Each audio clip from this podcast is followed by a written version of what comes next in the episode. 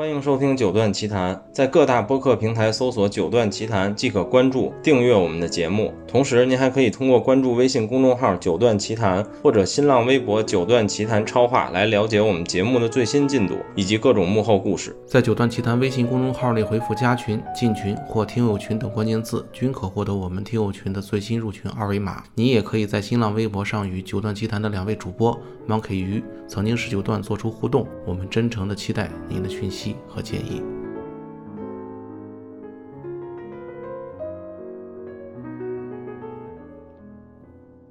各位听众朋友们，大家好，我们是九段奇谈。然后今天是一个线下录音，但是就不是聊展会的，因为正好嘉宾们，我觉得这个展应该是我们所有嘉宾到的最齐的一次，除了九段都在。然后那个，呃，今天正好是展会的前一天，但是人都齐了，所以我们想聊一个之前想聊还没录的关于音乐的选题。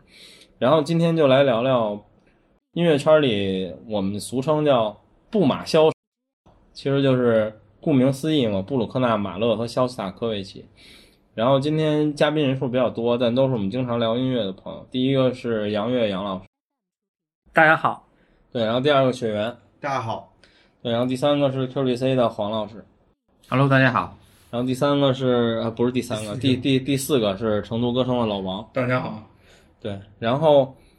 呃，说到布马肖。这名字好像我忘了我是从哪儿听来的，但我们五个人里好像是我最早。对对对对对，我是听你说的。对，然后这个这仨人其实好像比较有意思，呃，尤其是可能从我的印象里听音乐的人群中，马勒好像除外吧，但是布鲁克纳和肖斯塔科维奇都是，就是大家印象都比较两极，就好像我身边认识的人喜欢的都非常喜欢，不喜欢的都基本不听，就是好像尤其是布鲁克纳。肖斯塔科维奇好像也略好一点，因为正好聊到这话题，是因为那天我听响声那个播客，然后他刚出完关于布鲁克纳第三交响曲的两期节目，然后其实这个理论也是他说的，就是他说身边所有对布鲁克纳的听众来说，或者说喜欢听音乐的人对布鲁克纳的印象就是有很多人非常非常喜欢，而且喜欢就喜欢他的所有交响曲，有很多人非常不喜欢，就觉得他把一个交响曲写了九遍，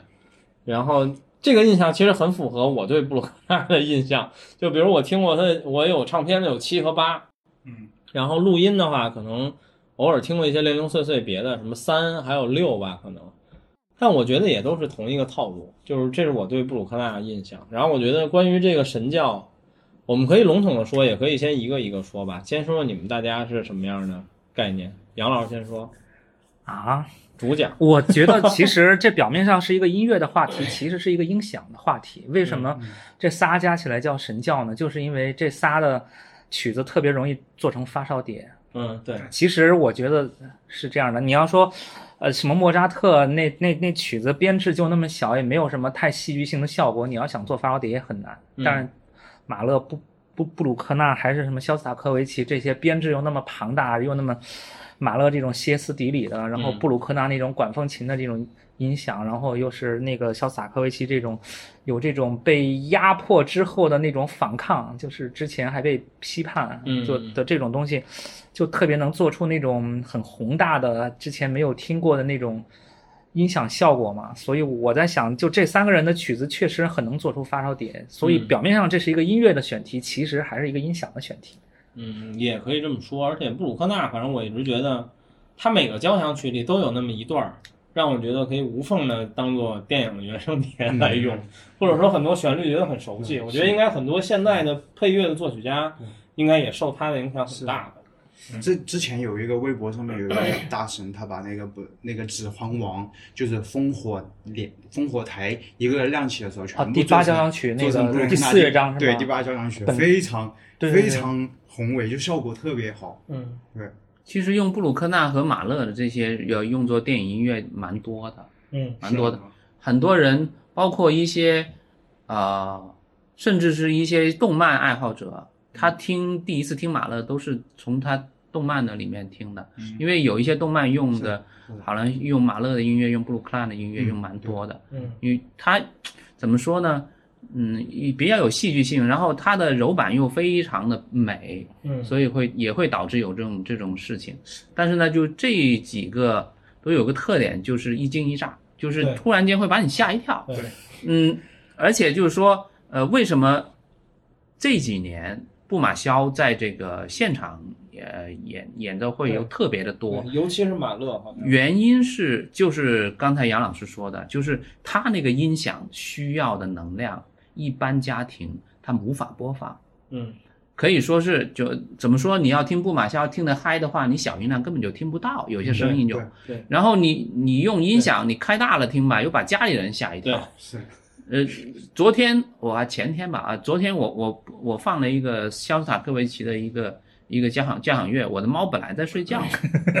噔噔一下跳起来了，就是一突然一个一个一个状态，嗯，它就跳起来了，然后盯着喇叭盯了看半半天，就是说一般的动物都都有点可能被吓一跳，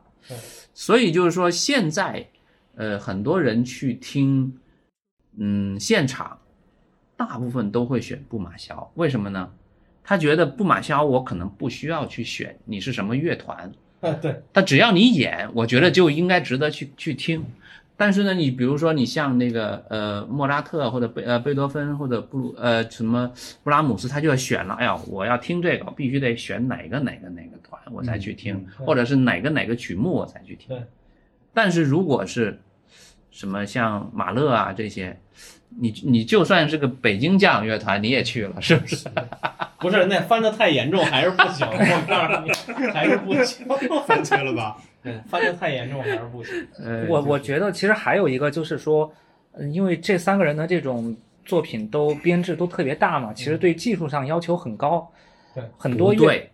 说错了。我觉得啊，我这么说吧，嗯，乐团的人告诉我，就像马勒这种音乐，像这个肖斯塔科维奇这种音乐，很多这个市级的乐团他都敢演，为什么呢？他对乐团的要求其实并不太高。啊，这个听个热闹吗。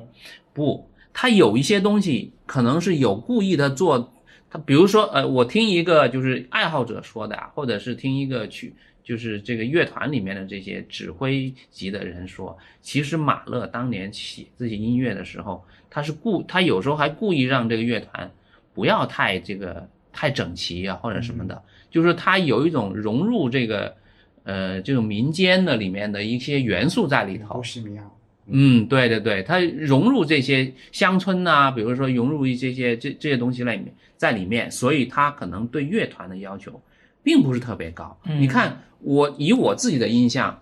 深交演什么最有名？就是就是这些布马肖，嗯他最敢演这个，为什么？是。但是你要他演个呃勃拉姆斯，演个贝多芬，他就费费劲。嗯。嗯，然后呃我觉得黄老师说的，你说的这种费劲，更来源于像那种，比如说很多人说莫扎特的作品很简单，很容易弹，但你要弹好也很难。嗯。我觉得你你说的费劲是后面这个层面，但是我觉得在嗯。技术层面，就是首先信息量就大很多，你你总谱就复复杂很多。我之前也看过，当然就是这个具体的这种难不难啊，就是可能可能每个人也有自己不同的这种观点。我之前看就说。卡莱扬认为，那个卡卡筹这种就认为马勒第六交响曲是所有交响曲里难度最大的，就是他觉得最难演的。嗯他当当年录在 DJ 录那个马六的时候，好像排练了十次，他才觉得达到了他自己想要的效果。嗯。嗯，而且还有一个像像布鲁克纳吧，他布鲁克纳不是经常有很多终止嘛，因为他本身是一个就是教堂的管风琴演奏师，嗯然后他的那个教堂的那个声音的混响，比如说时间是两秒，所以他就习惯按那个对圣佛罗里安教堂的那个混响的时间来写他的那个交响曲的那个终止的那个时间，嗯。所以其实我觉得这些可能对技术上的这种要求，其实还是挺高的，尤其是你这个像那个切利这种，你要把这个速度拉的那么慢，然后结构还不散，我觉得其实要求挺高的。很难。反正按我自己的理解来说啊，就这三个人就是属于交响乐团，为什么演呢？就说明你看我也能演很复杂的东西。就是就是这种感觉，我也能挑战这种东西。但是我觉得这个更多的是就是单纯技术层面上的难，而不是理解层面。对对对是的，不是理解层面的难，因为因为就是理解层面的难，真的是莫扎特和贝多芬那种难。对，但是这种就是也多个层面吧。还有一点就是因为这三个作曲家，至少我知道，比如布鲁克纳和马勒好像都是就是他在总谱上标注是非常详尽，对对对对就是要干什么他都告诉对你。对，不像贝多芬和莫扎特这种，就可能我旋律写完，剩下啥也不管了，剩下你自己猜。也甚至巴赫也是这样，对就是就巴赫就是完全就没有任何记号，对可能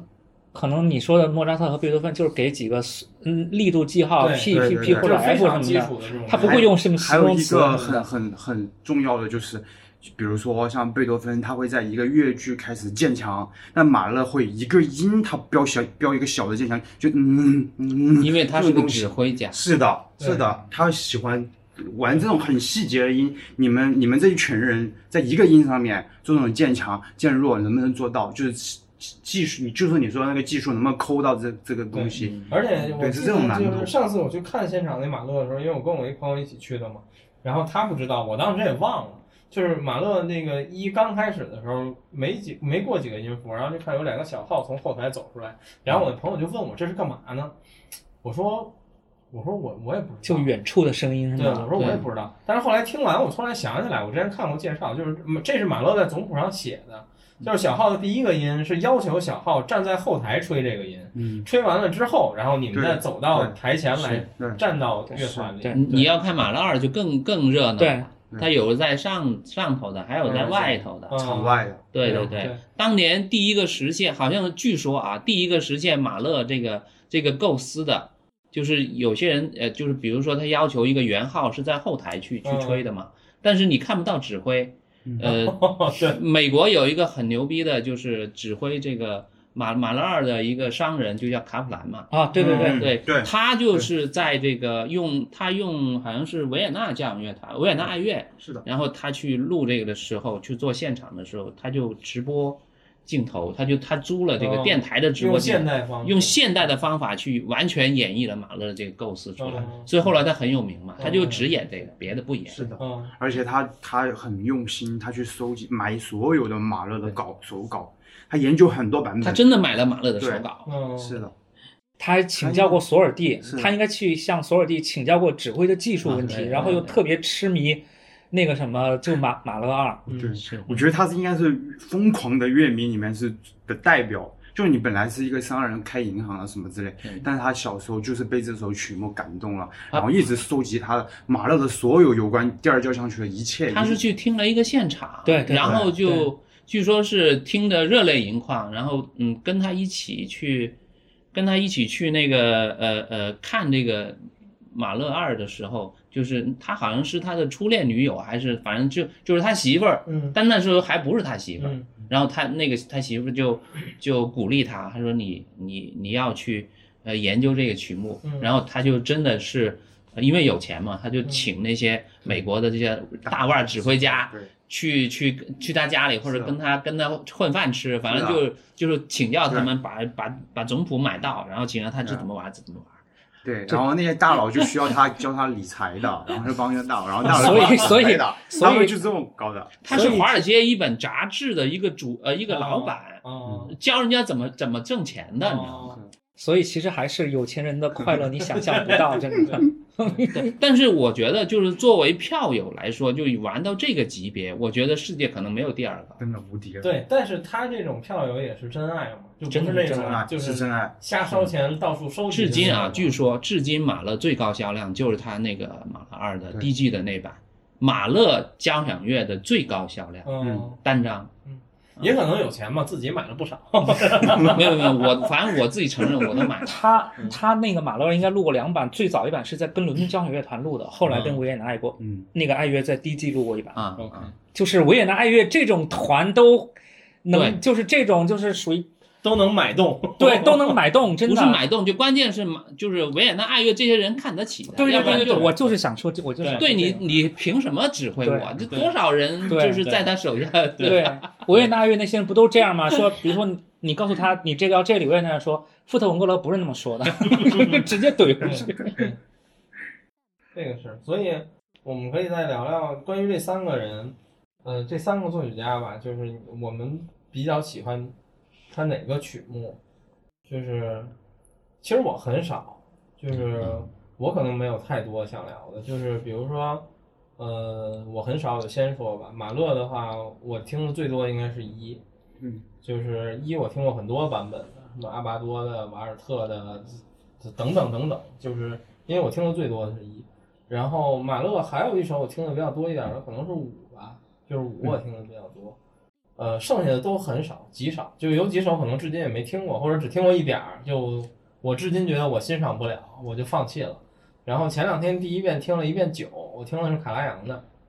我觉得也还好，就是就是不论不因为评价不了演绎，因为我没听过别的演绎，就只说曲目，我觉得也还好，可能未来也会听一听。一我听的最多，然后所以也才觉得现场那次特别翻车，因为我听过很多不同的版本，对。然后但是一里一在我印象里听过其他一些我不太能接受的马勒里，一可能是最不马勒的一个交响曲了。一和四，对，对它相对比较传一和四是最传统的，对号称最平易近人的马勒。对。嗯，然后关于布鲁克纳呢，其实是八听的最多，因为这个，因为我一开始想聊这个话题的时候，我就还想聊这个话题特别像另一个东西，就是它也接近切利神教，就是切利也是这样的一个指挥，是是，就是跟这三个人一样，喜欢的人很喜欢，讨厌的人很讨厌。嗯，然后我当时是因为切利的那个包子，然后听的不八，因为他的八没有什么可说的嘛，基本公认最好的，加不加之一可能都另说了吧。然后当然后来也喜欢切利指挥的很多其他曲目，然后所以八我听的特别多，然后七最近也开始听，因为买到了那个海丁克最后的那场音乐会嘛，那个直客的黑胶。所以最近听了几遍七，也觉得不错。林总在群里那个说赶紧买，快要升值什么是吧？确实理财产品，确实升值了。然后那个，当然我们是自己买的，我们没有找他们。然后，呃，雪原一直给我安利布鲁克纳第六，但是我、我还没有听，但我可能接下来会想听听吧。然后他的其他曲目我几乎没听过。然后我前两天听我说那个响声播客，他讲的是三嘛，就是我大概，但是我是一边开车一边听，所以没怎么过脑子，就觉得还好。然后这个说完了，就是最后就肖斯塔科维奇，我听的最多的只有两首，一个五和一个十。然后十是当初最早最我第一次听这作曲家，是因为尼尔森斯那张专辑得了他妈太多奖，嗯，就是我觉得得这么多奖，我听听吧。就是我当时对肖斯塔科维奇的了解是知道这个人，就仅仅是这样，知道这是一作曲家的名字。然后听了听时，觉得就是就是那种很有音响性、很 HiFi 的那种感觉。然后对这曲子算不上喜欢，但也不讨厌，就觉得还行，也听过几遍。然后我，然后第一次喜欢上他一个曲子，并且愿意反复听是第五，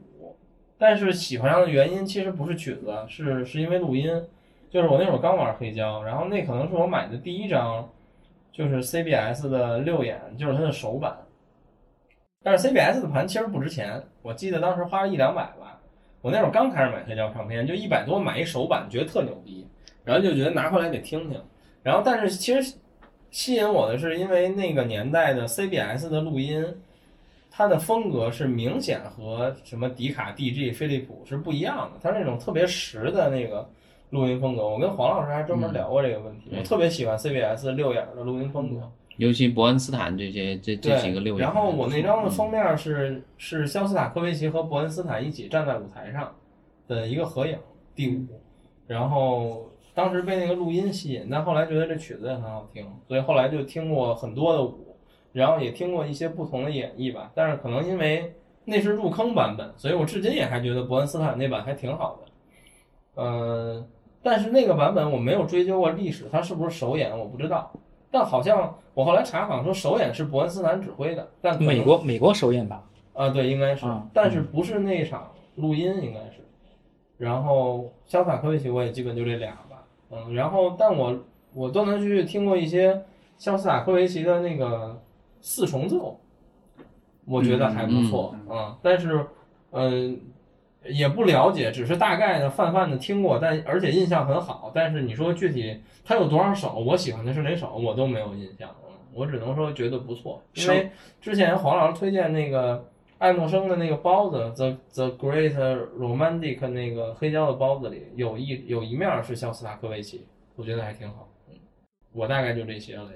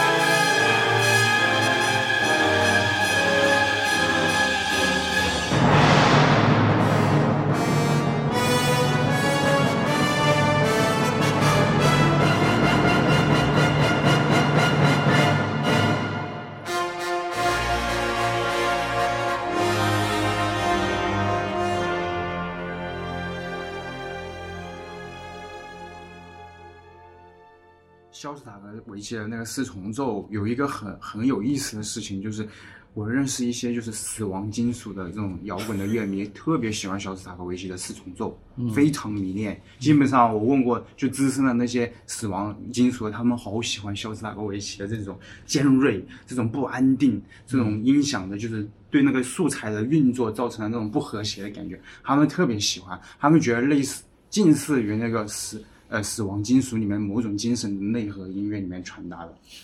我有深入跟他们聊过，我说，哎，为什么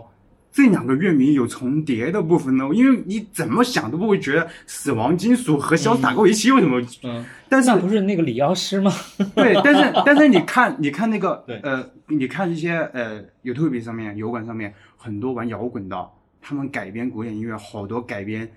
第十交响曲、第五交响曲某个乐章拿过来打鼓或者呃电吉他，全部都改。改的最多的就是肖斯塔科维奇的这种东西，说明他们在音乐本身的层面上面，好像是有某种互通的感觉。我觉得就是还是就是那种，就是以前他本来肖斯塔科维奇按照自己的方式写作，结果后来被斯大林批判了嘛，然后作品都不准演，然后大家都很躲着他，他又很愤懑，就压抑着一股情绪，然后后来斯大林死了以后，然后又怎么怎么样，所以你看尼尼尔森斯那张唱片。的那个不是下面有个小标题吗？叫在斯大林的阴影之下嘛，叫 Under Stalin's 那个 shadow 嘛，就是所以就是这种感觉，所以跟那些玩死亡金属的，是不是这方面是他们觉得平时也很压抑，所以希望通过这个东西其来来实香卡释科维奇放自己。真是，呃，他的舞为什么演的很多？就是他舞他比较正常，可以说对，而且还有呃乐迷们还有一个评论嘛，就是肖斯塔科维奇就是一个近代版的贝多芬第五嘛，嗯。就是他的就很政治正确什么的都是这么对，一个政治正确。对对，但确实他十从十以后嗯，都很激烈，是的。就特别激烈，极限一个比一个激烈，基本上就是哎呀，就像打仗一样。尤其像什么听十一啊，这些十三呐，这些都很都很吓人，我就只听过十一，是吧？对嗯。我只听过十一，因为我，呃，我怎么说呢？就相比你们来说的话，我对这方面就没什么研究，我就是光听，嗯。然后完了，我只听三个人是这样子的：马一、布巴、肖十一。嗯。然后其他的有听过，但是我嗯。完全记不到旋律了，就是嗯。属于这样。就是马一、布巴、肖十一，我是所有旋律我都能记得，嗯。大概就在脑子里面是有的。然后完了，能听这几个，你其实也也能也也能就是猜到我是喜欢哪种嘛。你知道马一的四乐章，布巴的四乐章，嗯。然后肖十一的四乐章都是那种特别燃的，嗯。然后完了就跟黄老师说的，就跟打仗一样，或者是就是起伏特别大，动态也比较大的这样子嗯。一个。然后本身我也做这个生意的嘛，这三个也经常我会拿出来放一下，嗯。就是看，比如说器材啊或者其他有什么问题，呃，然后版本也不用说了，那个就是我之前听的最多的嘛，也就动态巨大的那一版，我之前都不知道是谁，然后完了那天黄老师不是发了个备酒的录音嘛，嗯，就是那个最新的一个那个嗯那个那个嗯能踩的那个东西。就是那个 Manfred Honeck Honeck 的这个、哦。那个那个这个指挥家嘛，结果我一直听的马依的版本就是他指挥的，嗯然后完了也是应该是在我所有专辑里面动态最大的一个，嗯。我看了半天，反正二十三 dB 的动态我好像没找到比，我记得我专辑里面还有张二二十七的，但我不知道是什么东西了。嗯然后完了那个布巴嘛就不说了，就就我听的那个两个版本，一个就是那个嘛，肯定最多的还是那个那个切利嘛，第二个是那个哎招比奈龙还是奈奈比招龙，他大阪他大阪爱乐对对对对，嗯。就那一版就那一版，这两版是呃，当然那个切利的肯定是听的最多的，嗯。然后完了那个呃奈龙的这个是听的比较少一点，但是也是听完了，然后完了。肖十一这个是哪哪一个人我都记不得，名字特别怪，应该就是个俄罗斯人。罗日呃不是很长，S 什么 JV 什么，反正读起来都很费劲儿的一个。他是把肖斯坦科维奇所有演完了，嗯演完了的就是一到十几来着，是还有 S 还有 SAC 对有是吗 SACD 哦红色的那个封面，我知道我我知道那一套，对红长但是我也想不起来叫什么对名字了。就那个我想不起来什么名字，反正念起来特别扭的这个名字，就听那个版本听的特别多。然后完了，除了交响曲以外呢，我基本上听的更多的是就是嗯布和马的其他的作品，我就我不知道他有没有其他作品。第一，嗯就是除了交响曲，我不知道他有没有其他作品，我也没听过。然后完了，呃，肖的话，他的钢琴听的比较多，嗯。对，就钢琴作品听的比较多。前奏曲对对对对对，然后完了，但是我记不我不记得旋律，就是很多时候就是听着觉得还蛮好的，嗯。它有一些，我觉得那种就是属于是怎么说呢，就是不和谐嗯。音在里面，有一些就是说你会觉得相当现代，嗯。是非常非常 modern 的一种这种弹法，跟但是潇洒以前科技的不一样。好像还能找到他自己弹的录音吧？有有。嗯有还有视频，对，嗯。他自己在钢琴上面弹他的第几、第五还是第十的那个，然后还跟几个大佬一起弹的，这个录音视频都有。嗯对，连大奥伊斯奥胖都有指挥勃拉姆斯交响曲的视频，但是他指挥，但是反过来说，就是从音响性嘛上面来讲的话，我的确觉得就是说他们三个的音响性的确很强。嗯就你就算听他的钢琴，你都觉得就是嗯钢琴独奏啊，或者是协奏呀、或者什么，你都觉得音响性非常强，你都不会就是说怎么讲呢？你比如说你放一个莫莫扎特的，或者放一个其他谁谁谁的，你就觉得可能哎好像我随便拿个什么东西也差不多。嗯当然肯定有区别，但是你但凡是什么肖十一啊、布巴呀、马一啊这些第十乐章一上这个器材，你马上就知道哎行不行，什么乱七八糟的东西。反正来说，自己音响不太好的去播这几个都费劲你，得拧那东西，除非是就是你对你像比如说马呃呃呃马勒，你可能就是一和四，或者是大不了就是加五加上五进去可能会好一些，其他的都够呛。对对，尤其像什么马马拉呃马拉二是最后一个乐章，没几个音响能播出来。是的是的。可以说。最后那个轰鸣就是管风琴乐队、独唱、轮唱、合唱。全部管交响乐团全部都发出声对，如果你去嗯。就是去听过一个现场，你就发现完了，就家里的音响跟这根本就没有办法表达出来，完全可以说做不到。对对，而且它又戏剧性特别强，就是你发现，哎呦，一会儿小号手又跑那儿去了，一会儿这么一队圆号从那儿出来了，对，就是还有一种视觉上的啊，对，又有视觉上的一种震撼，可以说是这样，对。而且我我听说是，呃，好像就现现代这个，呃，交响乐就是去交响乐呃的那个礼节，都是从马勒开始，嗯，就是马勒，因为马勒之前可能是去听一个交响乐，可能是像去去一个什么呃酒吧或者去一个什么场所一样，就是那些有钱人的一种交交际往来的一种东西，嗯又嗑瓜子又又聊天哦又喝酒那种状态。哦但是自从啊，据说是自从马勒开始有指指挥这个，呃，就是他开始指挥这个交响乐团的时候，他就是开始有什么呃。呃，有有有场灯会暗下来啊，比如说大家要穿礼礼服啊嗯，就这种规矩，从那个时候他定下来，哦就这会儿才有的。对，从他开始，他听他也没有这个。从他开始开始有这个交响乐的以前可能等于是跟看相声差不多。哎，啊就看莫扎特的时代就是皇亲贵族宫廷嘛一群人在那个地方下面就对，聊天什么的。对娱乐包厢有旁边。而且黄黄老师呢，你对这仨人的喜欢的曲目？我其实最早接触还是马勒一和四，嗯嗯，后来就是五。为什么五？因为五我特别喜欢那个第四乐章那小柔版。我也喜欢。我听的可能最多的马勒就是这一段，我听嗯几乎所有人指挥的马勒就先听他第五的第四乐章。嗯嗯，可能是因为某一部电影给我魂断威尼斯啊，对，某一部电影给我的触动特别特别深。嗯嗯，宽广的旋律，是是这个是，就是说，黄老师刚刚说那个，其实我我有感受的是，就他是马马五的，嗯，第四乐章的某一段嘛。其实我也是，就是说，我觉得每个人都是吧，就是有一段自己特别熟悉的旋律，你不管是哪一个，对然后完了你就会挨个的把所有的演奏家也好，然后完了都买回来指挥家也好，都买回来，把这一段一听对，OK，我喜欢哪一个，我会可能就对常听了，然后剩下的可能就是次听啊，或者不听就放到是边上了，对。对通常比如说像马勒这种，呃，我就是听一到五，然后从六以后我都很少听，我因为我觉得我很很很难听下去。嗯一个是他可能音响不是很好表达，另外一个就觉得他那个状态，从第六开始，这个状态就接近死亡的这这种状态，要需要自己要很多能量去吸收它，要不然就是搞不定。嗯嗯，而且呢，但是又反过来，像布鲁克纳，布鲁克纳我一般都是听六以后，嗯嗯，嗯。就六以前我基本上不怎么听，嗯。可能六以后就六七八九听的最多了，嗯。是吧？你但是马勒属于我就听一二三四五，从六开始，当然六我有啊，我有我有黑胶，伯恩斯坦的巨贵的黑胶，我也是没有完整的听听完过，嗯。可以说这么这么说，嗯。嗯、但是偶尔有一次呃，我听一下，比如说自己买一套好音响，我可能试一下，就哎能放了。以前我去，就是第第一个乐章听都听不完，属于那种、这怎么那么闹啊？这音乐就是这种，你知道吗？呃，肖斯塔科维奇，我也是，其实我是从四重奏开始，嗯嗯就呃，我是听了那个费斯威廉的那个那个那个四重奏之后，就觉得特别喜欢，哇，怎怎么居然有个四重奏音响这么棒？就从头到尾听，还还有特别是黑胶这种效果巨好，然后开始呃去琢磨它的交响，就交响呢，实际上从第八、第五，因为第八有一段是好像全世界都都都流行下来，其实实际最早可能是我们朋友之间互相传视频，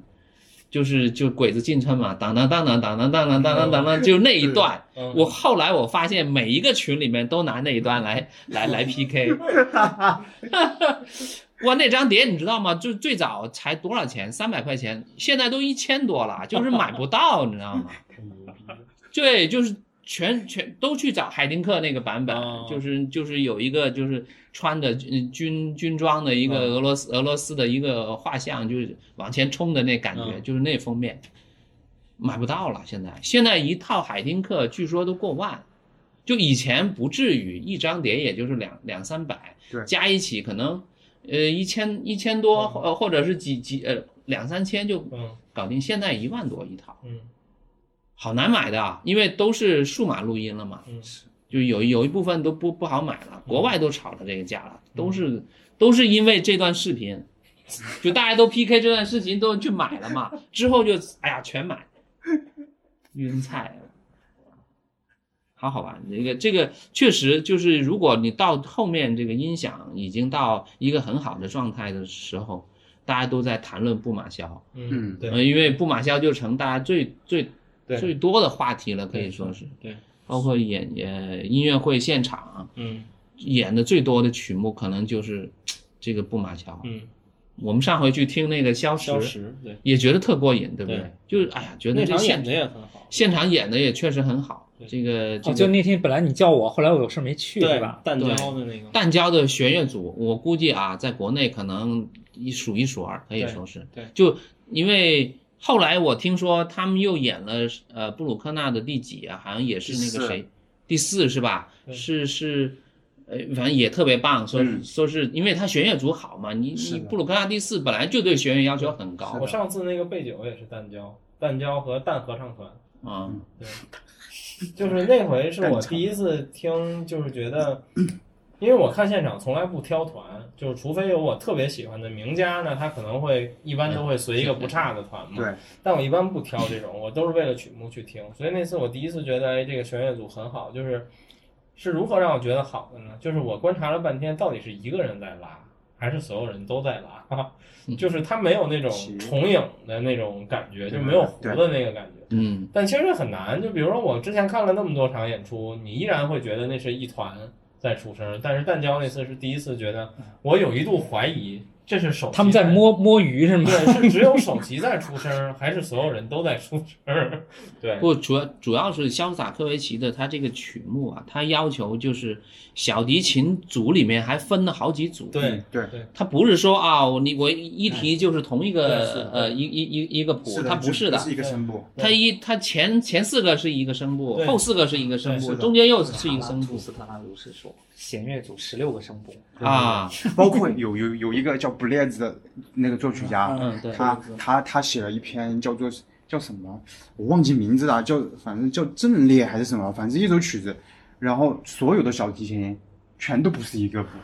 就你们一排在那里乱打吧，就是本来就是对他非常的技术技术狂，就是空每个都不一样，就是要制造那种非常复杂到极致的复调音乐。嗯就我们全部节奏不一样，我们调也不一样，我们音也不一样，你们就一群在那里。但是我都不知道这要如何评判这个作品到底是好还是演坏。对，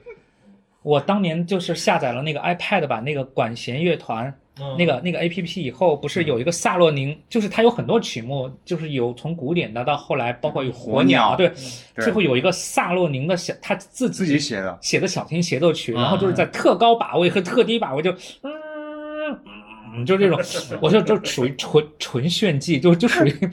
就属于以前的那些什么，就是旋律或者说那些和和声都已经好像都已经尝试过了，没有新意了，就去弄一点儿就是大家没有想过的这些东西。就是音色上面做做突做那些新的玩意儿出来。刚刚雪阳说的那个叫柏辽姿是吧？应该是。呃，不不是他他说的是指挥家好哦，我想起来了，那个作品叫《对位》还还有布列兹是布列兹还是谁的那个钢琴，我也是听过。他啊，对对对那个就完全就是我感觉就是没有逻辑可言，没有任何逻辑可言，就是的是怎么凌乱怎么来，怎么零碎怎么来，怎么不靠谱怎么来。你无调无调性音乐就是这样的嘛，他就避免一个主音出现。对，出现两次，在一个对对对，他他他有对他有一套系统，就比如说我十二个音，就是你写出来得符合这个。我在十二次出现时，我绝对不能出现再出现这个音，对因为一个音被重复之后，它就会被确立成主音，对。主音出现就 C 大调调性对你的对你的。打破这个玩意儿，我不要这个这样写了，我当时也是，就是我是我听过一两次这种东西，啊，就我理解不了，就是甚至我觉得那不叫音乐。然后后来我看一些书的时候有介绍过什么叫无调性音乐，就是雪原说的，就是比如说我们人类现在音乐是十二平均律，就是有十二个音。那么无调性音乐的要求就是在十二个音用完之前不能重复。对。对，就是一二三四五六七八九十十一十二，然后你可以变成比如十二九八七，怎么你不论怎么重复，但不能在十二之内重复出现对，一遍第二个音。是的，但其实你们看最近那个王诺兰的《信条》了吗？他他的 OST 原声其实配的就有点类似于啊，对，是的，对他没有没有旋律的，他没有对旋律对。他他那个在节奏上面创意是很很对。先锋的，就是这个这个之前我们不是说我觉得过吗？片儿没什么好，就在集合的那个节目里，其实他们分析过，嗯。就是你甚至不能说那叫音乐，因为你你用谱是写就是不出来节奏写不出来的。节奏对你是写不出来的。我们聊回正题，该学员了，就是你最喜欢这三个作曲家哪些曲目？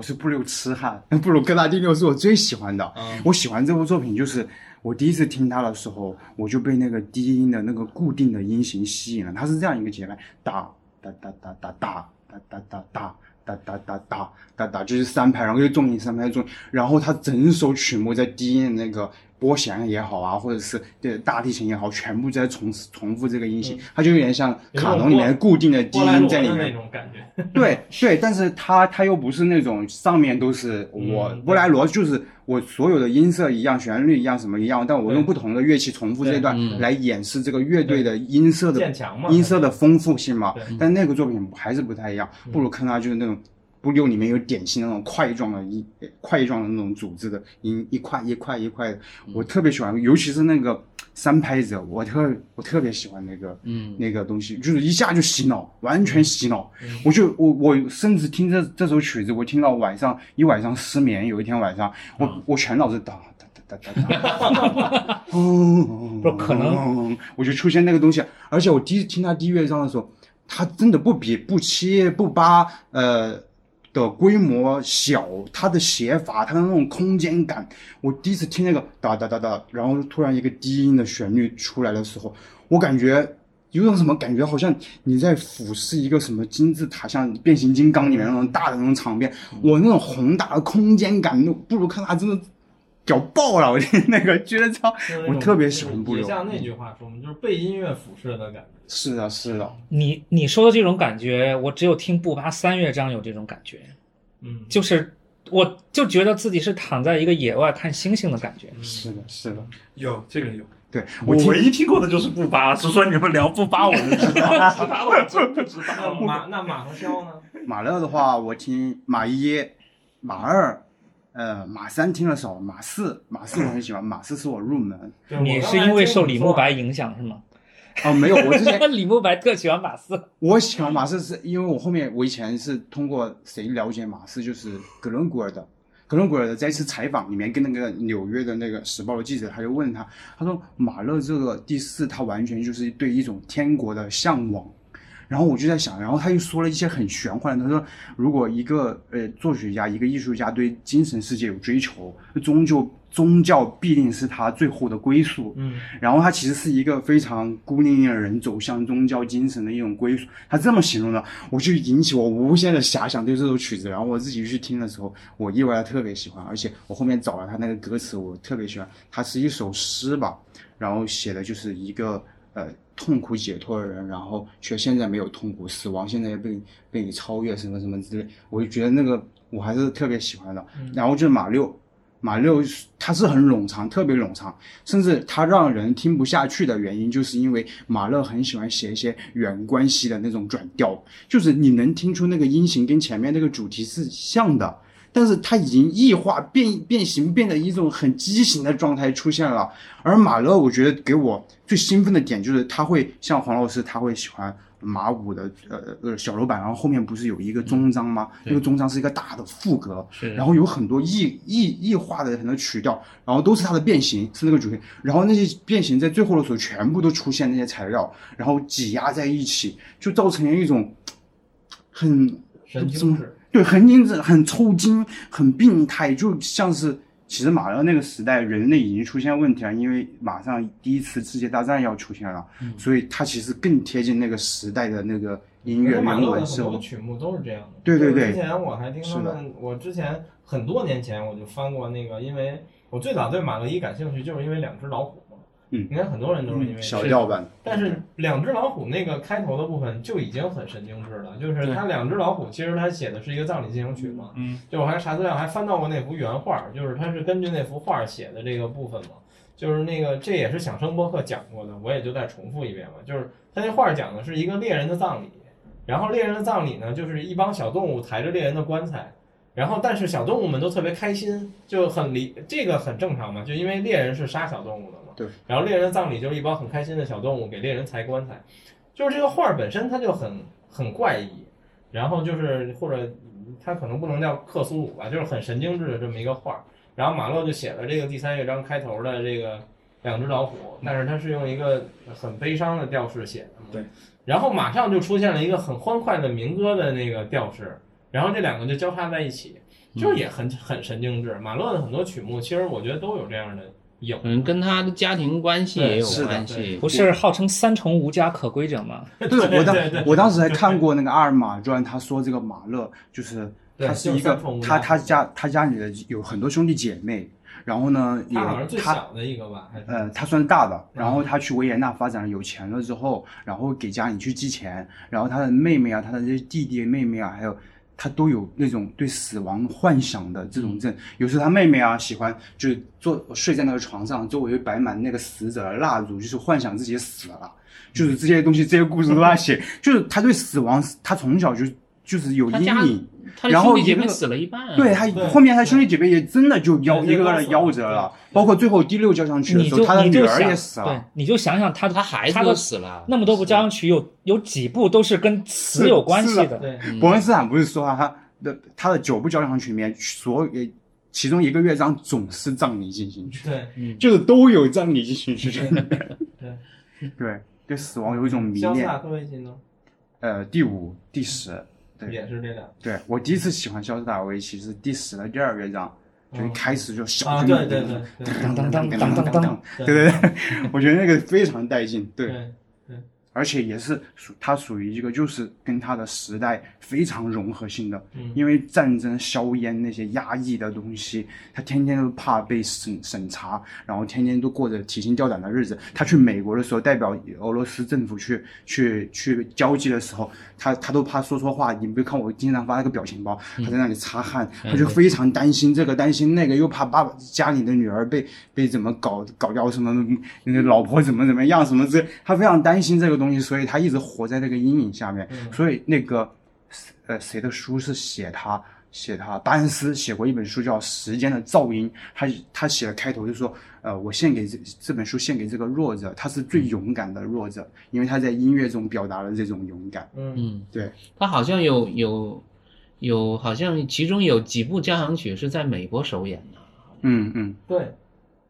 他首演最多的可能是一个是康德拉辛，一个是呃穆拉文斯基，对对，对。对对，这两个可能首演最多他的曲目，嗯，所以你看，呃，艾米不是有一个包子嘛，就是他的交响乐包子，但这个包子基本上就是就是这样。他这俩人的，还有好像有三个指挥，就是他所有的几乎所有的首演都是做了一个包子黑胶。我记得伯恩斯坦好像有有首演过他的曲目，但是是哪个我忘了。其实他们说伯恩斯坦是想蹭他的光，想让自己出名，因为那个时候他地位不是太高。对对，然后他就玩一套在上面，对对对对对对对对啊！他他们说这个这个照片是他故意放上去，实际上当时没有他。嗯，对，我也听过这个。对，他他实际上当时没有他，但是他故意把这照片放上去了。对所以他这个版本实际上在这个呃呃爱乐者的这个心目中，他不是什么，太高的地位。对，嗯，对我后来查过，就是这个唱片版本，好像不论从演绎还是历史地位来说，都不算特别高。对对对，应该是康德拉辛的版本是比较多人喜欢的。对，呃，还有一个叫贝尔格伦贝尔格伦特吧。嗯，就是我挺我挺喜欢这个贝尔格伦特的。这个伯恩茅斯交响乐团嘛，哇，太牛了！我其实他这 历史上最差的，对吧？就是你说那个，嗯，对，嗯，杨岳老师呢？这仨人，啊，马勒，我觉得就是曾经有一段时间，就是属于好像是属于不听马勒，好像你就属于鄙视链，正式哎对对，就是 就是生态链底端的这种感觉，所以就逼着自己去听。就是前就是一百周年的那个大概那个时间点，他突然就变得特别火。对就是你现在想想，一百周年是一年，二零一，一一年的，就是就乐迷们无数不是我跟你说，马勒火呀，跟一个人很有就伯恩关系。斯坦嘛。不，一呃，还有一个人是，哎，我不知道是是那个那个阿巴多，嗯嗯，阿巴阿巴多去伦敦爱乐还是伦敦交响乐团之后，他就是呃把，他就是为了复兴这个现场的这个呃怎么说呢？大众对现场的这个喜爱，因为那个时候可能流行音乐太火了，你知道吗？就整个古典市场已经没有什么地位了，他就为了复兴这个东西，然后他就搞了一个马勒的一个什么节还是什么的，然后就他就把马勒所有的曲目演了一遍，之后就把马勒又推火了。录音好像基本也都全是他的。但是这个其实你跟伯恩斯坦还是脱不开关系嘛。他我记得对，他是在电视兴，起、媒体兴起的时候，对全力的本来本来那个就是伯恩斯坦等于是复活了马勒嘛。就是的其实他他才重新发掘开始演，而且我记得阿巴多演好像也是因为他当过伯恩斯坦的。助理还是学生的这么一个角色，因为在小泽征尔那书里他提到过，是的，是的，嗯他跟阿巴多一起给伯恩斯坦阿巴多应该第一次指挥马勒是六五年和维也纳爱乐，然后搞了一场马二，然后那、那一场是奠定他当年就是觉得他是希望之星的一场特别重要的演出，就是马、嗯就是马勒二。嗯，然后伯恩斯坦是因为伯恩斯坦本来也是犹太人，然后马勒的三重无家可归者就是在德国是奥地利人，在奥地利是波西米亚人，在全世界是是犹太人，太人所以他们有这种精神上的这种关联在里边。然后，呃，要说我听的的话，第一就是马勒的这些曲子里面的噱头成分特别多，特别容易让人去想要去主动聆听。嗯，对，就是比如说，首先有标题，对吧？就是你不像贝多芬，就是第第几第几三五六九吧，然后其他其实都是一些数字编号和什么调性什么的。马勒一会儿又是什么巨人，一会儿又是什么复活，是吧？复嗯活，对，然后一会儿又是悲悲剧，对悲剧千人，然后就噱头特别多，什么《大地之歌》又是又用了是中国的古诗，然后的翻译的什么什么，特别多。然后呢，但是我其实马勒的曲子，我觉得就是。就是我努力的去听了很多，但是确实相比布鲁克纳没有那么来感，包括很多高水平的现场，我也我也听过，比如说我去国外也听什么的，就那些布鲁克纳第八是在我听之前是很少听的，然后而因为布鲁克纳第八的开头不是也是那种就是一个圆号呜呜呜，然后学员在那震音嘛，迷雾式的然后开头这个噔噔噔对对噔噔噔，都是这样的。就是我刚开始听的时候，对这类不能一下子让我感觉到它存在感的，比如像贝五和贝三这种，是吧？当噔噔噔噔，就这种你就觉得啊，很很不一样。但是像布鲁克纳这种，嗯，都是这样这种，然后就对听了三秒钟，不用就就切到下一组，然后非常真实。真的非常真实。所以，但是那一次我听了马勒的现场以后，真的是瘫，就是真的是瘫在座位上的。布鲁克纳的现场吧，布就布巴的现场嘛。哦那一次我运气，那次是我那个蜜月的时候去维也纳，在金色大厅里听的那个什么巴伦波伊姆和那个、哦那个那个那个柏林国家歌谣乐团嘛，啊就是柏林国家歌剧院嗯管乐对对对团演奏嘛，运气特别好，听完了直接瘫在那个座位上，真的。嗯。然后就是马勒也听过一些，但是就没有这种感觉，甚至我还就是内心还还想象着现场可能会怎么怎么样，但我觉得没有那一次那么震撼。然后我我听马勒交响曲，其实跟黄老师差不多，就是可能六七八九之后的，可能我觉得最正常的可能就是《大地之歌》了。嗯，对，真的没错，六就那种就那种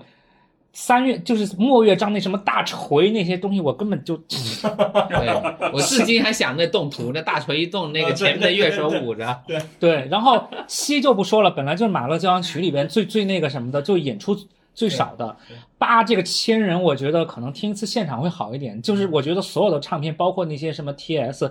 都是我觉得都会那种过载，都会那种、嗯嗯就那种薛顶失真，都会是是那种。是是是，然后酒就不说了，酒本来我觉得是属于给那种想要死的人听的，是的。刚开始不是说那个里头里头里头当了当了当，就是描写心律不齐嘛，嗯对吧？对对对就是描写他马勒对对对自己心律不齐，我觉得都是给那种人听的。他他是他第九有一种深刻的那种告别感，因为我当时看伯恩斯坦在那个哈佛的诺顿的讲座，他在着重的讲这个第九，他说他的这种告别，一种是对这种。呃，人生的这种告别，这是很可见的，因为当时阿尔玛已经其实离开他了，跟那个包豪斯的设计师搞在一起去了。然后还有一种就是他对整个音乐调性世界的告别，在我这个地方，然后到第九的末乐章，它其实嗯就是很无调性的东西了。对。然后就开始非常没有调性了，它其实崩塌了，调性的世界已经崩塌，那个律字，然后到次年他死了之后，也接着勋伯格的开始出现那种钢琴的无调性的作品出来，对，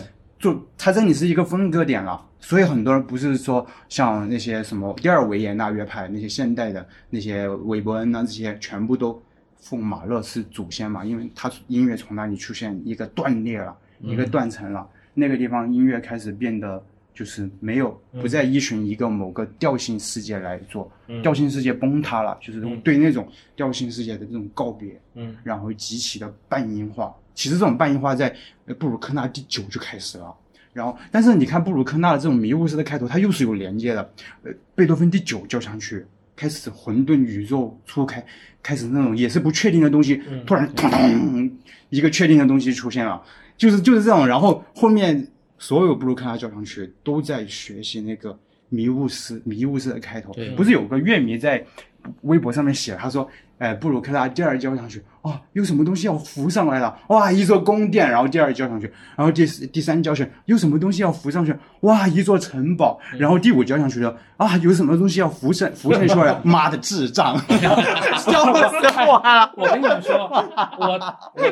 我推荐你们看一个那个，就是是一个台湾的一个作曲家，就是拍的拍的视频叫好和弦嘛，Nice Chord。我之前跟你们推荐过，那里面讲的就是说那种就是不协和嘛，发跟西三全音嘛，就是然后当当当当当当，就是你他弹出就不舒服不舒服不舒服，总要想要解决，最后大三和弦出来。啊，是的。然后那弹幕啊，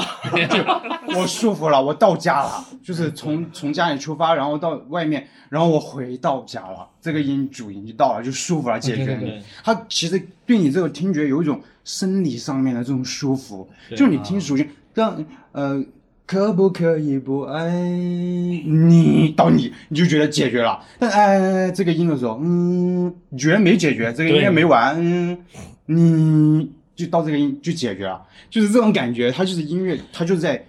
就是抓你的这种听觉的这种感觉，然后制造这种呃张力和这种东西。嗯对哎，反正反正就是，但是马勒，我觉得一到五还是有一些，就是你说他天真也好，你说他很纯很单纯也好，还是有一些这些就是东西在里边的。但他后来真的就特别歇斯底里了，真的是歇斯底里，尤其是六，我觉得。但是我不知道为什么现在好像交响乐团特别喜欢演六，那个拉特尔就是告别柏林爱乐的最后一场对交响那个演出就是因为六六最难呐、对，六最难。是的，那个小号还吹标了。嗯你们后来听到的都是都是那个什么版的？我我我下载过一个那个什么版，下载过一个就是电台直接录的版本。嗯，对，而且说到这也是，就是现在有很多指挥家在生涯末期或者他最后的时候，特别喜欢演奏演绎这三个作曲家的。肖斯塔科维奇可能还好，对马勒和布鲁克纳是最多的。你看刚才我们说海丁克最后一场他演的布鲁克纳第七，嗯，然后也有卡莱扬的最后唱片也是布鲁克纳第七嘛，八九年出的，对三月还是二月出的。对演布鲁克纳和演马勒的非常多。肖斯塔科维奇呢？你喜欢那个呃，肖肖斯塔科维奇啊，老王你一定要听听五的第四乐章，好吧，嗯一出来就是当当当当当当当当当当叮当当当当，就是那个真的很 HiFi，真的很 HiFi。对，我尤其最多的就是这个。五的第四乐章，尤其是最后结尾的时候，还是定音鼓在那儿敲当当当当当，马泽尔那个也还还有个马泽尔。就是我觉得他的 HiFi 性不比那个十低，真的。嗯，康德拉辛，嗯，我最喜欢的是康德拉辛的。对对，然后那个肖斯塔科维奇五十十一我也偶尔听，但肯定没你熟。嗯还有就是第七我不，我就是我就是很那种啥的，就是因为我对肖斯塔科维奇，我更多的还是就是我说了嘛，钢琴听的最多嘛，可能，然后听交响曲，我就是其他的我从也是就是从第一乐章开始听，就切嘛，我也会切几个乐章去听。我就觉得没有十一给我的那种感觉，就十一刚出来当当当当当。你你听过他的钢琴五重奏没有？啊？钢琴五重奏没有？钢琴五重奏非常牛的。好的，好对对对，你你找那个里是基本上克特的钢钢琴五重奏，跟那个好像是鲍罗丁吗啊，鲍罗丁，对对对对，他有两两版钢琴五重奏。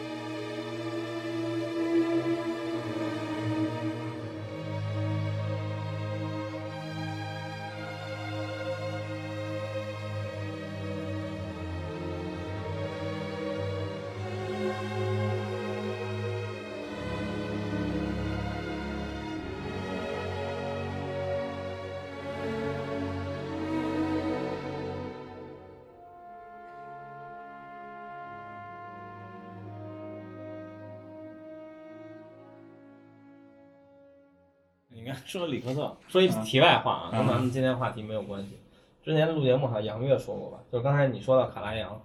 里克特、卡拉扬、奥伊斯特拉赫和那个罗斯托罗波维奇罗斯托罗波维奇啊对对对录过一张贝多芬的三重协奏三三重三重对，后来里克特就在媒体上骂卡拉扬嘛，嗯，就是说我们录这张唱片的时候，里克特说我和奥伊斯特拉克，我们俩人对这个曲目有一套想法。对对对对对，嗯然后卡拉扬和那个罗斯波维奇有一套想法，嗯然后我们就在那排，排完了呢，卡拉扬就说录完了，然后说那个就这样了，然后说咱们走吧，然后里克特就说。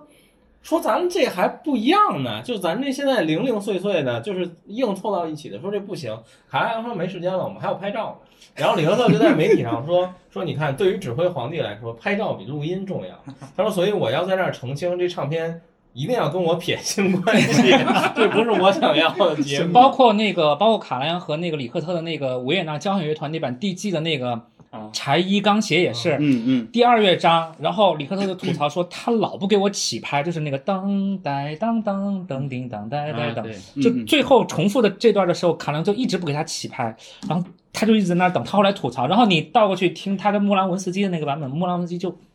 就乐团就给他起了拍，他就连贯性，然后李克特就对这一点特别不爽。对，然后反正我那次好像是杨越先提过，我也是后来看别的资料上就有详细记录这段的，反正还对我我看这种花絮特别多。然后李文特就说说你看那个封面，说只有指挥皇帝非常高的站在一个位置，然后我们三个就像三我们三个俄罗斯人像白痴一样，然后而且围在他身边，而且而且他们仨都在笑嘛，卡良就是那种对，装酷就是那种装酷对对对对。李克特就说我们三个就像白痴一样围在他身边，关键那三个还都是俄罗斯人嘛，其实嗯就都苏是是联人，都是苏联学派出来的。对对，哎，但是我我我觉得那个啊，就是马勒三其实也是属于马勒交响曲里里面演的比较少，但他的末乐章、第六乐章真的很好听，嗯也是三十几分钟，尤其是前面刚一开始的那个弦乐合奏，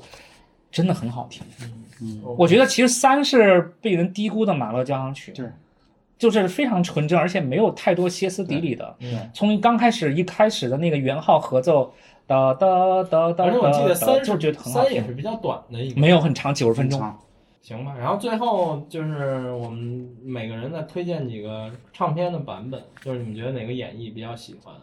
我得先抢先，算了，老王抢先吧，你听 的最少，这里你喜欢的最少，你先说。对，呃，那个就刚刚说了嘛，那 Manfred Honeck 的那个马伊，然后完了切里比达克的布巴，嗯，还有一个就是我自己都记不得名字的哦 这个肖十一，这个这个我他们三个的的确听的很少。其实就算是肖斯塔科维科维奇、肖十一，我听的次数远没有我听他钢琴的曲目的次数多，就嗯属于是这样子的。然后完了，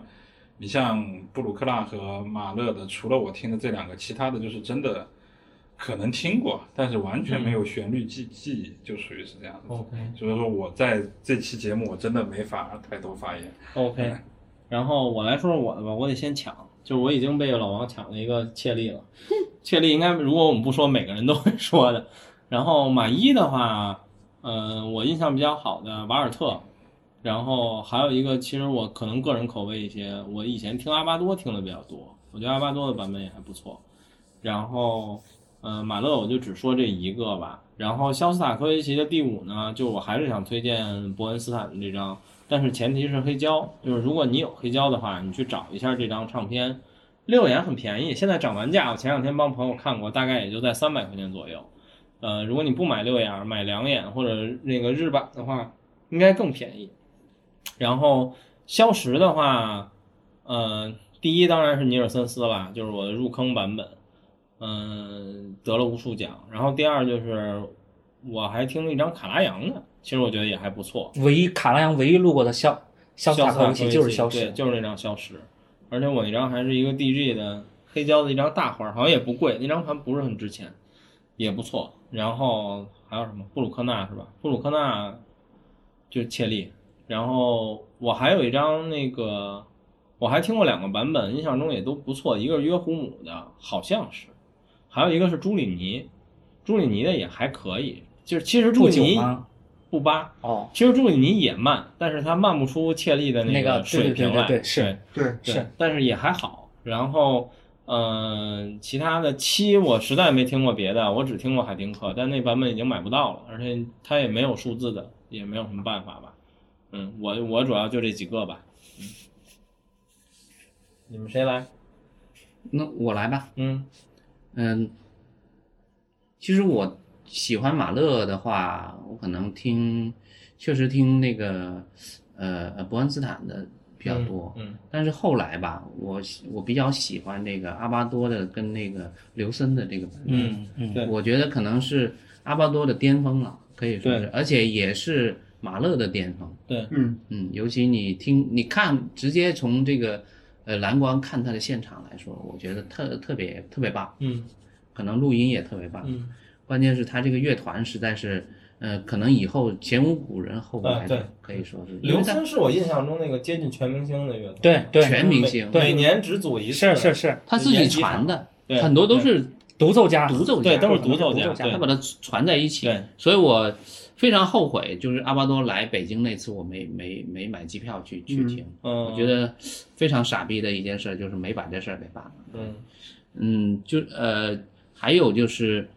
嗯，如果马勒的话，我还是挺推荐英巴尔的版本。嗯嗯嗯，英巴尔的不管是呃早期他在天天龙录的，还有后期他在这个 X Tone 吧，好像是，嗯对，他有马勒和英巴尔对，马勒和布鲁克纳他都有录全集，我就觉我觉得他可能是布马肖的一个比较完整的一个演绎家，包括肖斯塔科维奇他有全集，天龙有一套全集，天龙有一套他的全集，呃，肖斯塔科维奇全集，还有哦马勒的马勒的也是全全集，对，可以说 HiFi 性跟这个演绎性能都完整的一个指挥家，就英巴尔，就布马肖的英巴尔，你们都可以听。嗯。我插一句吧，当时我就是把英巴尔的那个天龙还是首版一套给买回来了，嗯。我就想立志把马勒给听完，然后第一张碟放进去三分钟，这个放回去。不是从第一开始听的吗？哦，第一刚开始是这样的，对嗯对对对，就三分钟，我坚持了三分钟，好吧，收回去，哇放到那就再也不动。你现在可以，对你现在可以拿出来把那些我把舞啊这些的就听一下，对对对喜欢的曲目可以重新听一下。英巴尔或者你们推的，你们推推荐的曲目我再去听什听。么台台湾的一个乐团，台湾国国家交响乐团吧，请英巴尔去做三年还是什么的一个总监，让他们专门训练他们的马勒曲目。嗯嗯对，就是可能也就是这几年，我就在这几年。我我我前年一九年去那个柏林跑马拉松的时候听过一次他的现场，就是布巴，嗯然后这那个那个叫柏林音乐厅乐团，以前是他那个其实以前就是东柏林的那个柏林交响乐团，是是。就是库特桑德林的那个乐团，嗯现在改名叫柏林音乐厅乐团，嗯。我听过一次，但是没有我在维也纳听那次嗯。布巴印象那么、那么强。说明巴伦博伊姆很对你的味道。巴伦博伊姆的瓦格纳是真的对。非常对我的味道，我很喜欢巴伦博伊姆指挥德奥系的真的。音乐，嗯。我听过他的贝三，嗯。还有他跟他跟朗朗合作的这个皇帝，嗯我觉得就像听唱片一样，嗯特别牛逼，可以说是这样。对我，所以我对他非常改观。嗯，以前好像他的很多唱片渣嘛，男，呃，很多他的唱片或者说他跟那个啊杜杜普雷这些事情，就觉得他渣男嘛那不太喜欢，但是他确实在指挥上是非常有有一套，嗯很牛，就很牛。，OK，对还有吗？别的唱片？呃，如果是我的话，我看啊，如果潇洒科维奇，潇洒科维奇，我还是比较推荐那个康德拉辛、嗯穆拉文斯基，因为这嗯比较传统的一个，你哪怕你觉得，呃，录音不是太好，我觉得我觉得都值得一获得了。作曲家官方认证的。没错没错，还有就是我刚刚说的，就是贝尔格伦德、嗯啊，对，他的是我一个朋友推荐给我的，嗯后来我发现只要是贝尔格伦德。呃，指挥的就 EMI 出的这些，基本上都上了 test 版。你想，对对对，录英国唱片上了 test 版的人很少的，嗯除了什么普列文之外，应该就是这个贝尔贝尔格伦特上的最多了。对，这个倒是。然后还有跟那个还有还有一个人叫巴尔特，可能可能他也上的比较多。嗯就是录音包括演绎，你看他那个人的那个目光，都觉得他特别凶，嗯就是他适合演潇洒科维奇的曲目。嗯还有他的什么西贝柳斯也非常牛。嗯嗯，还有就是我再想想啊，肖斯塔科维奇，肖斯塔科维奇应该也我听的最多的也就是这几个了。嗯嗯，OK，洋洋，我我反着说吧，先说肖斯塔科维奇吧。我觉嗯得最推我大家说了那么久，居然没有推荐海廷克的在那个迪卡的那一套嗯。那套肖斯塔科维奇全集。哦，那那套是是是，那个那个头像应该就是白河用的那个头像嘛，对。跟很像。对，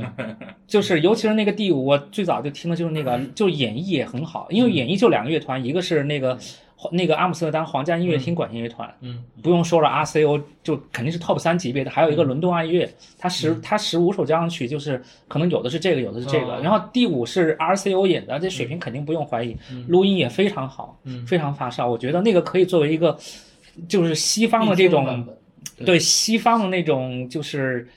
的标准的那种范本吧，就嗯。就跟康德拉辛和穆拉乌斯基这种对对对对俄国的那种不太一样，就是那种范本，我觉得嗯录音也很好，演绎也很好。OK，然后那个马勒，呃马呃布鲁克纳，嗯。布鲁克纳的话是呃，我觉得切利嗯就没得说了，我觉得。对，有包括第四，可以在讨论之外，包括 包括第四也是这样的，布鲁克纳好像几乎呃不是切利，好像几乎所有布鲁克纳都可以在讨论范围。对，然后还有就是那个约胡姆，就欧根约胡姆，不是他以前是布鲁克纳协会会长嘛？是他录过两套布鲁克纳交响曲，一套是跟那个德累斯顿录的，一一套是跟柏林爱乐录的，嗯两套其实都可以听。我觉得，呃，据据说据说他是呃第一个录全集的，对对对对，是的，对对对以前都没有录全集。对对，像很多老的法师那些什么呃呃福特文哦那个叫什么克伦佩勒呀，还有这舒里希特，他们都不录第六，就第六很少有大师去碰这个东西，嗯，就是很多都缺第六。那个我我最近在那个 Instagram 上看，就是最近这段时间，蒂勒曼和维也纳爱乐在录那个布鲁克纳交响曲全集，就最近这段时间在录，嗯，是不知道出来会是一个什么效果，因为它还是很德奥的。我记得前几年你那个呃伯恩呃那个叫什么，刚刚那个朗朗老师叫什么来着？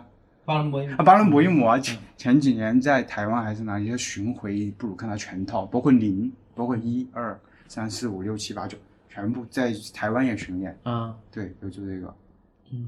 OK，马勒的话，我觉得版本太多了，就是，呃，就是标准的来说，最早的就是伯恩斯坦系版本就是上榜很多嘛，但是伯恩斯坦那种是特别外向的那种演绎，然后阿巴多的不就是更更内敛一些嘛？嗯，对，其实按我来说的话，我也跟黄老师一样，就是就是那种伯恩斯坦那种太那个放肆的那种演绎，我是有点听不下去的，嗯尤其是第二。跟纽约爱乐的那个，就最后我觉得已经到失控了，就嗯就最后有一点，而就是阿巴多的挖掘出来的这种旋律性啊什么的，我觉得是至少能更听得下去的。嗯嗯但是我要说，就是刚才我不是推荐了那个马勒第三嘛？嗯呃，马勒第三我推荐一个很奇怪的版本，就是马贼马泽尔和维也纳爱乐跟在索尼的一个版本。嗯。我觉得那个版本是，嗯，也不算太出名，但是听了反正很舒服，而且那一次也是，我觉得大家不是都一般觉得维也纳爱乐的铜管不行嘛，还老是放炮什么的，相对就是他那个级别的这种乐团来说啊，因为他的那些什么圆号不是维也纳号嘛，跟那些其他都都不太一样自，然的。对，然后但是刚开始你听那个一第一乐章出来的那个圆号齐奏什么的，我觉得非常舒服。嗯然后到整体的第六乐章那个弦乐合奏什么的，都都，我觉得我觉得反正那个版本是可能大家被忽视的一个好版本。，OK，哎好的反正我觉得就是马勒就是单个的，就是我记得网上也有很多这种话题，就是说如果你要自己凑一套全集，你该怎么凑？嗯就是我们先有，就是说，如果我要买一套全集是买谁的？比如说买阿巴多的，买买那个什么伯恩斯坦的，或者说买谁的？然后后来就变成了，如果我要凑，对，比如说第一和二，我可能买什么腾士泰特的是吧然后比如说五，我我可以买什么什么的。就是，所以就是马勒的版本太多了，对就就我觉得伯恩斯坦和那个阿巴多算两个就是不同的演绎的一个路数吧，一个就是极度外向的那种癫狂的那种东西，一个是就是收敛一些的，然后旋律性比较强一些的，嗯然后再补一个就是说的那个马泽尔的那个和维也的爱乐在索尼录的那个第三，对，，OK，好，其实我当年听一和四应该是听瓦尔特的版本，嗯瓦尔特其实也是旋律性比较强的那种它不是以制造大动态的那种细菌效果著称的那种指挥。对，OK，雪原呢？我推荐一个偏门一点的吧，但是就是值得去听。就马勒他生前呃就是很好的一个朋友是荷兰人，叫蒙格尔贝格，就是那阿姆斯特很老都是朗皇家单声道嗯，对。但是那个第四你们可以尝试去听一下，你可以听到里面音乐的处理的方式非常不同，就是晚期浪漫是怎么理解马勒的作品。华音是吗？他他不是除了那种华音，他会把那个前面拉的非常过分，你跟我们现在听的感觉不是一个作品。前面慢的过分，然后突然就加速，然后加速，然后弥补，就是这种方式，这种晚期浪漫的这种指挥的演绎，你可以看见，就是他同时代，就是这样这样的演绎，居然马勒也是认可的。嗯就是他无论他有录过很多版本，但都是这样的处理方式，不跟不同的乐团都是这样处理的方式，就前面拉很长，后面很快把它补回来，就这种一种方式。然后我马四我推荐一下这个可以去听一下。然后最近我在听马九，就是那个希诺波利，嗯，然后他跟德累斯顿的在 Profile 的那个现场，嗯那个马九，我觉得比好多唱片都感染力都强强很多。嗯那个马九正好我前前天不是在群里面分享嘛，嗯就大家可以去听一下，我觉得那个版本录音啊还有演绎都算是一流里面的。嗯，然后就是马九呃布鲁克纳，布鲁克纳不久不久，我我好像有一次我们在汕头的展会，我给你推荐，就那个舒里斯特不久 EMI，我觉得那个太难、太难超越了，那个不久哇，真的我有一次在那个我们龙城的那个龙城政府那个广场上面，就就十二点钟一个人都没有，我就听不久。我感觉就是灵魂跳出来，可以养养一俯视啊，那种感觉，我靠，太棒了！我全全身起鸡皮疙瘩，我觉得那个不久是真的超棒的。然然后马九的话，呃，我前前段时间节目推荐的那个酷的三个眼，不过是 Profile 的那个版本，我觉得那个版本也也很不错。嗯然后布六的话，我推荐那个一个就是我觉得约胡姆那一套里面，它的布六是最好的，我觉得它的布六水平是超高，超高水平演绎。然后还有一个就是呃布四切利，这个已经画、画出去了是吧？对，就是然后对，是布三还有卡尔伯姆那版本也挺好啊，对，还有布六就是那个东德的一个指挥叫罗格纳，嗯就是飞翔的罗格纳，大家都叫他飞翔罗格纳。就是你可以拿呃切利的切利的慢，还有这个呃克伦佩勒的慢，他们的步六 BBC 的那个录音的呃步六和这个罗格纳的步六，三个你可以放在一起听，就是你可以看见，就是这个快和慢不重要，就是他们都可以掌握这个结构感。就可以演绎的非常精彩，嗯就是这个快慢它就是表象啊，后面你就觉得他们对那个里面和声的理解非常，我觉得罗格纳真的，他越快，他的细节一个都不掉。不像有些指挥，他快起来很多声部其实已经乱掉了但你觉得很过瘾，但其实它里面很多内容都牺牲掉了，都不是清晰的。就像一个器材，你是低频糊掉了，但是他用一种非常夸张的方式让你觉得他很厉害。嗯但我那个就类似于那样，对围棋，呃，肖斯塔科维奇我听的版本不多，我就听了就那么几个人的，所以我没有什么推荐的那个。哦，对，马九，我再补充一个有噱头的，就是伯恩斯坦唯一一次和柏林爱乐合作的那个马九，嗯就是在卡莱扬的主场砸场子，就是以前卡莱扬最，他不是现在录了那么多版当中，是以他八二年那个版本就是、嗯是最，就是评价最高的嘛。嗯但是八二年的那个版本，其实很多时候他是借鉴了就是伯恩斯坦的那功法嘛，不是你说的吗？自己编啊，的，对。然后卡亮之前在七年代录的那个马九，其实反响没有那么好。然后七九年那一次好像是柏林市政府邀邀请他来的，就是跟反正就是跳过了卡拉扬，嗯反正邀请了伯恩斯坦来跟柏林爱乐合作。然后据说当晚在后台，然后那个伯恩斯坦收到了卡拉扬送来的鲜花，不是他送的啊，就是说代表卡拉扬送来的鲜花。然后后来卡拉扬奋发图强，然后排练了无数次，最后八二年又录了一次。对，嗯就别人说就是卡拉扬他偷偷的用了就是伯恩斯坦他自己编的，就是他的功法全都是你应该上弓还是下弓，从哪里开头，他都把那个编成一套，哦然后印复印给所有的弦乐手，嗯就是应该这种科学的方式会达到我最想要的那个音响效果。所以后面卡拉扬就完原封不动的就用了那个东西，哦然后伯恩斯坦是知道这个事情的，所以伯恩斯坦后面好像一直没有跟卡拉扬有太过亲密的一个接触。嗯，这种就是大家都知道，这种就是同行相斥，面斥不雅，是吧？这种就自己把着这个位置，怎么可能让那个伯恩斯坦来来教你做人？对，行吧，那我们今天就聊到这儿，然后接下来因为唱片推荐呢，我们我觉得能聊的都聊差不多了，所以我们接下来可能音乐话题会聊一些呃类别的或者关于作曲家的，嗯，等等。然后其实本来今天想说聊一个关于莫扎特，但是后来我们觉得我跟杨越老师商量，杨越可能觉得这个太过大了，而且这个作曲家太过牛逼，说先聊一个更有意思一点的。布马肖神教确实比较有意思，然后我们今天就先噱头很多。对对，主要就是今年是马勒年，对，而且今年是马勒年，对，嗯，今年是马勒的逝世一百一十周年吧，对我记得是。一八六零到一九一一嘛，对对活了五十一岁就死了。对，